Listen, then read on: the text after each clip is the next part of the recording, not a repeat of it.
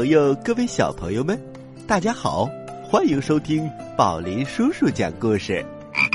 大家好，我是小青蛙呱呱，你们好吗？小朋友们，小青蛙呱呱，今天呀是五一劳动节，也就是劳动者的节日哦。今天也是假期，小朋友们，你们玩的开心吗？大林叔叔，那么我们今天讲什么故事呢？哈哈，呱呱，你问到点子上喽！我们今天要讲的是成语故事，而且呀，每个故事都跟劳动有关哦。而且世界上任何的职业都值得我们尊重，因为他们所创造出来的价值都是劳动成果。哦哦，太好了，太好喽！哈哈，小青蛙呱呱，你还记得吗？我们成语故事都是按朝代给大家讲的。那么前几期都讲了哪些朝代？你还记得吗？嘿嘿，当然记得啦。第一期说的是春秋时期的故事，第二期是三国时期的，后来又说了唐朝。哇，呱呱，真不错哟！记忆力那是超棒的。嘿嘿，宝林叔叔，嗯，那是因为每一期我都认真听。那么，呱呱，你猜一猜，今天是哪个朝代呢？嘿，宝林叔叔，这我可猜不着。咱们国家的朝代那么多呢。好吧，那我也不卖关子了。今天要讲的是宋代的成语故事。哦，宋代是唐宋元明清的宋吗？是的，呱呱，请大家做好准备。接下来先进入小常识。宋朝是中国历史五代十国之后，元朝之前的一个朝代，分北宋和南宋两个阶段，共经历了十八任皇帝，享国有三百一十九年。宋朝是中国古代历史上商品经济、文化教育、科学创新高度繁荣的时代。宋朝还出现了蹴鞠组织和蹴鞠艺人。蹴鞠呢，就是我们现在的足球。那个时候就有足球队喽。其实啊，蹴鞠在很早很早之前就有了，差不多是战国时期就出现了。但是到了宋朝的时候，非常的兴盛，并且变成一个有组织、有规模的运动。同时啊，还出现了蹴鞠艺人，可能也就是我们现在说的足球明星吧。在宋朝啊，还有一个很有名的就是《清明上河图》。《清明上河图》是中国十大传世名画之一，是北宋的风俗画。北宋画家张择端仅存的这么一个精品，属于国家级的文物。现在藏于北京故宫博物院。这个作品呐，宽二十五点二厘米，长五百二十八点七厘米，是一个长卷形式的作品。它生动的记录了中国十二世纪北宋都城的城市面貌和当时社会各阶层人民的生活状态，也是北宋城市经济状况的一个写照。故事一箩筐，故事，故事一箩筐。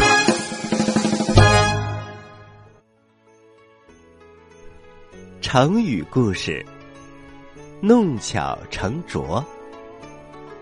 话说，在北宋时期，有一位画家，叫做孙知微，他非常的擅长画人物画。在当时也是非常非常出名的。有一次啊，他受成都寿宁寺的委托，要画一幅《九曜星君图》。他接受这个委托之后，就马上开始了画那个作品。那段日子呀，他每天都用心的作画，用心把画用笔勾好，人物一个个栩栩如生，衣带飘飘，就像天上飘下来的神仙。忙活了好一阵子，终于全部完工了。最后就只剩下。涂颜色这么一道工序了，当然，专业的话应该叫着色。话说这一天，他想把画着色完成，但是恰巧在这个时候，有朋友请他去喝酒。于是他放下了笔，把画仔细的看了好一会儿，他觉得还算满意，就对他的弟子们说。这幅画的线条我已经全部画好了，只剩下着色，你们要小心一点儿，不要着错了颜色。我去朋友家有事，回来的时候希望你们已经画好了。弟子们连连点头：“呃，好的，师傅，您放心吧，回来一定栩栩如生，什么事儿都办完了。”好，好，好，一会儿见。孙之威走了以后，弟子们都围住了画，反复的观看老师用笔的技巧和总体的构图的高妙。他们相互交流心得。有的人说：“哦，你快看，那水暖星君的神态多么逼真呐！他两边的胡子飘洒着。”不怒自威。有的还说：“快看，菩萨脚下的祥云环绕，真是神姿仙态，让人肃然起敬。”对呀，对呀，真是画的太好了。孙知微的弟子当中，有一个叫做童仁义的，平时专门爱卖弄小聪明，喜欢。哗众取宠，当所有的人都围着画称赞的时候，只有他一个人装模作样，一言不发。这个时候，有人问他：“童师弟，你为什么不说话呢？难道你觉得这幅画有什么不足的地方吗？”童仁义装作皱着眉头，然后很高深的说。嗯，水暖星君身边的童子神态很传神，只是他手中的水晶瓶好像少了点东西。他说完之后，所有的师兄师弟们又重新把画认真的看了一次。嗯，没发现少什么呀？童仁义停了停，然后得意的说：“你们发现没有？我们尊敬的老师，每次画瓶子，总是在瓶中画一只鲜花，可是这次却没有。你看看，水暖星君旁边的童子手中的水晶瓶，什么都没有，这不奇怪吗？”弟子们听到这儿，他们一观察，果然瓶子是空空的。童仁义接着说：“也许老师着急出门，来不及画好，所以呀，我们还是画好了之后再着颜色吧。”嗯，童师弟，你说的对，呃，那呃就由你来画吧。同仁义点点头，他用心的在瓶口画了一只鲜艳的红莲花。画完之后，他还不断的点头，给自己竖起了大拇指。然后，师兄弟们开始为整幅作品涂颜色。到了晚上，孙知微从朋友家回来了，看到画已经着好了色。表示非常满意。忽然，他发现童子手中的瓶子长出一朵莲花，然后他指着莲花，又气又笑，大声的说：“哈哈，这是谁干的蠢事？”所有的弟子都被老师吓到了，他们默默的低着头不说话。孙志威看没有人说话，就接着说：“这莲花要只是多余给画上，那倒是也就算了。虽然我平时画瓶子是习惯在瓶中画一枝鲜花，但是这一次却不同。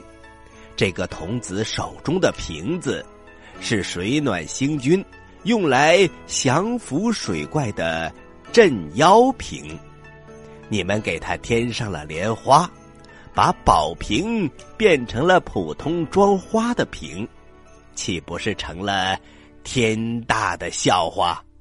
你们这就是弄巧成拙。说完，他把画整个撕了个粉碎。我们重新来画吧。所有的弟子都看着童仁义，童仁义的脸通红通红的，低着头，一句话都不敢说。宝林叔叔，我觉得这个成语故事让我想起了另外一个成语。哦，是什么呢？呱呱，画蛇添足。哦，呱呱，你这个联想能力很好啊，但是。这两个成语的意思还是有点不同的。嗯，有什么不同呢？画蛇添足讲的是，给蛇画上脚是很多余的，而且蛇呀根本就没有脚。但是这个给花瓶里加上花，其实不是多余的。花瓶里有花是很正常的，但是同仁义却不知道。那个瓶子原本的作用，它并不是一个普通的花瓶。虽然同仁义想自作聪明帮老师加上花，但是却是自己呀没有这个本事，没有看透物质原来的样子，他把这幅画给毁了。叔叔，我明白了，也就是说呀。他本想用巧妙的手段来完成这件事，结果反而坏了事，对吗？对的，呱呱，概括的很好。谢谢宝林叔叔。好啦，既然这个成语你已经懂了，那我们休息一下，一会儿啊，还有一个成语故事呢。嘿嘿，也是宋朝的吗？当然了，呱呱，休息一下，待会儿见。在遥远的地方，有个奇怪的星球上，住着一只可爱的小青蛙。它个头不大，肚子大，眼睛不小，心眼儿小，嘴巴不甜，爱吃甜，有事儿不叫，没事儿叫。它的名字叫做呱呱。为了学习。讲故事的本领，他不远万万万万万万万万里来到地球。现在他是宝林叔叔的小助手。欢迎收听宝林叔叔讲故事，小青蛙呱呱在这里等着你哟。嗨，各位大朋友，各位小朋友们。欢迎回到宝林叔叔讲故事。大家好，我是小青蛙呱呱，你们好吗？哈哈，呱呱，我发现真是巧了。怎么了，宝林叔叔？这第二个成语故事呀，也是跟画家有关的。哎，是吗？宋朝是不是有很多画家呀？哈哈，呱呱，还真被你说中了。宋朝的文化也是很发达的，就像咱们上次说的，唐朝出现很多的诗人，宋朝呢也出现很多的文人墨客，也就是有很多诗人和画家。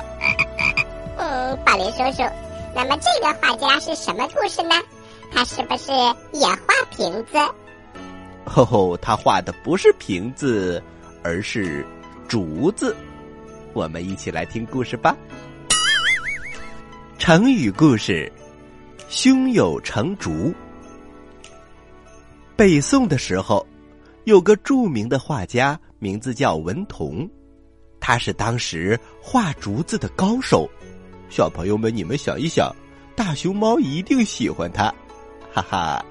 他画的竹子远近闻名，每天总有不少人登门求画。文同为了画好竹子，不管是春夏秋冬，也不管是刮风下雨。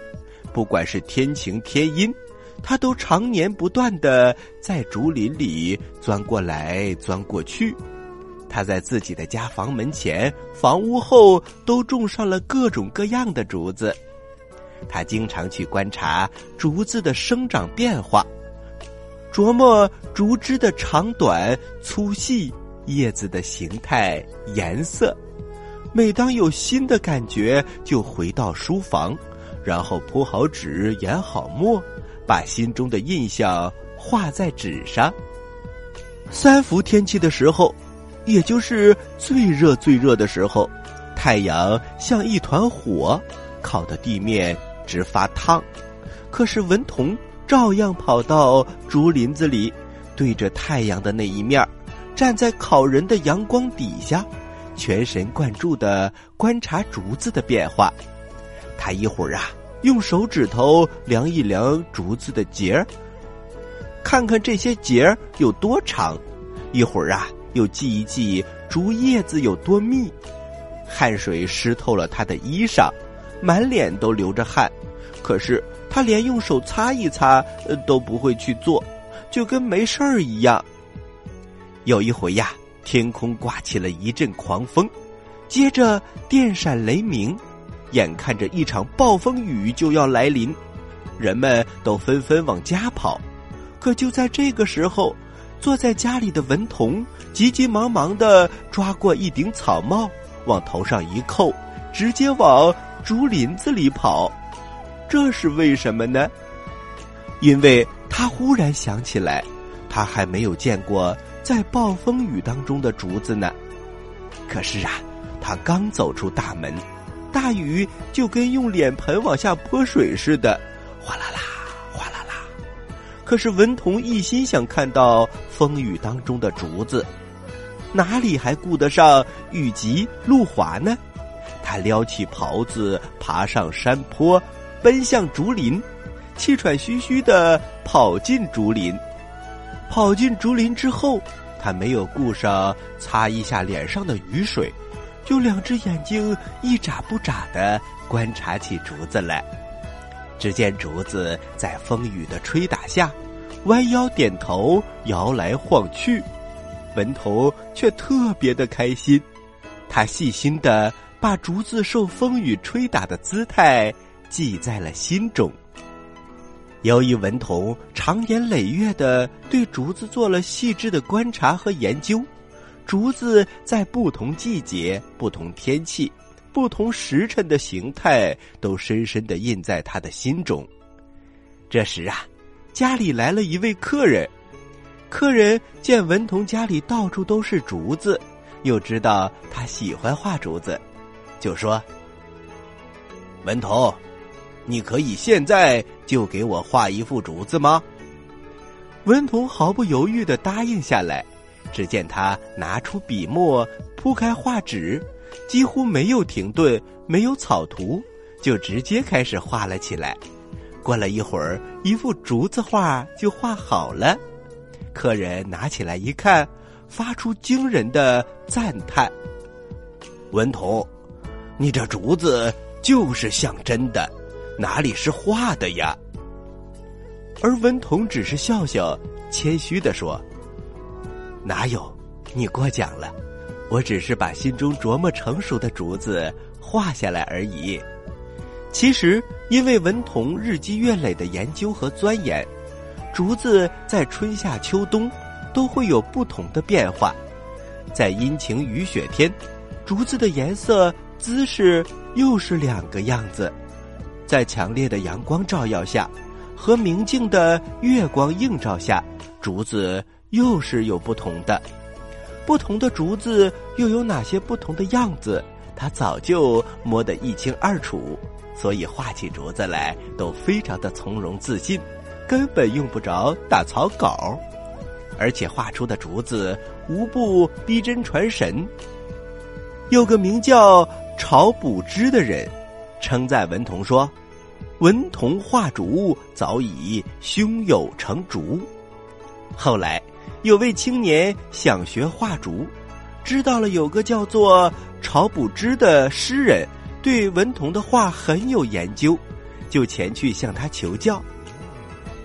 晁补之耐心的。教他一些画竹子的技巧之后，又写了一首诗送给他，其中有两句是这样的：“予可画竹时，胸中胸中有成竹。”于是，这个“胸有成竹”的成语就这样流传下来。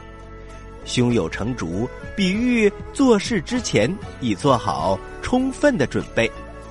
对事情的成功已有了十分的把握，又比喻遇事不慌，十分沉着。宝林叔叔，我觉得这个文童可真厉害。是啊，呱呱，以后你做事也要胸有成竹哦。嗯，宝林叔叔一定的。比如我要吃好吃的蛋糕，宝林叔叔一定会给我准备的。呃。你怎么这么胸有成竹啊？好了，小朋友们，接下来是呱呱提问题的时间，你可要仔细听哦。我来问，你来答，呱呱提问题。小朋友们，《弄巧成拙》这个故事当中，画家。孙知微的徒弟在瓶子里加了一个什么样的花呢？花的名字是什么呢？你有几个答案可以选哦？一、玫瑰；二、百合；三、莲花。好啦，知道答案的小朋友，请把你的答案。发送到我们的微信公众平台“大肚蛙”的留言区，大是大小的，肚是肚子的肚，蛙是青蛙的蛙。发送格式为日期加答案，比如你回答的是六月一号的节目，请发送零六零一加答案。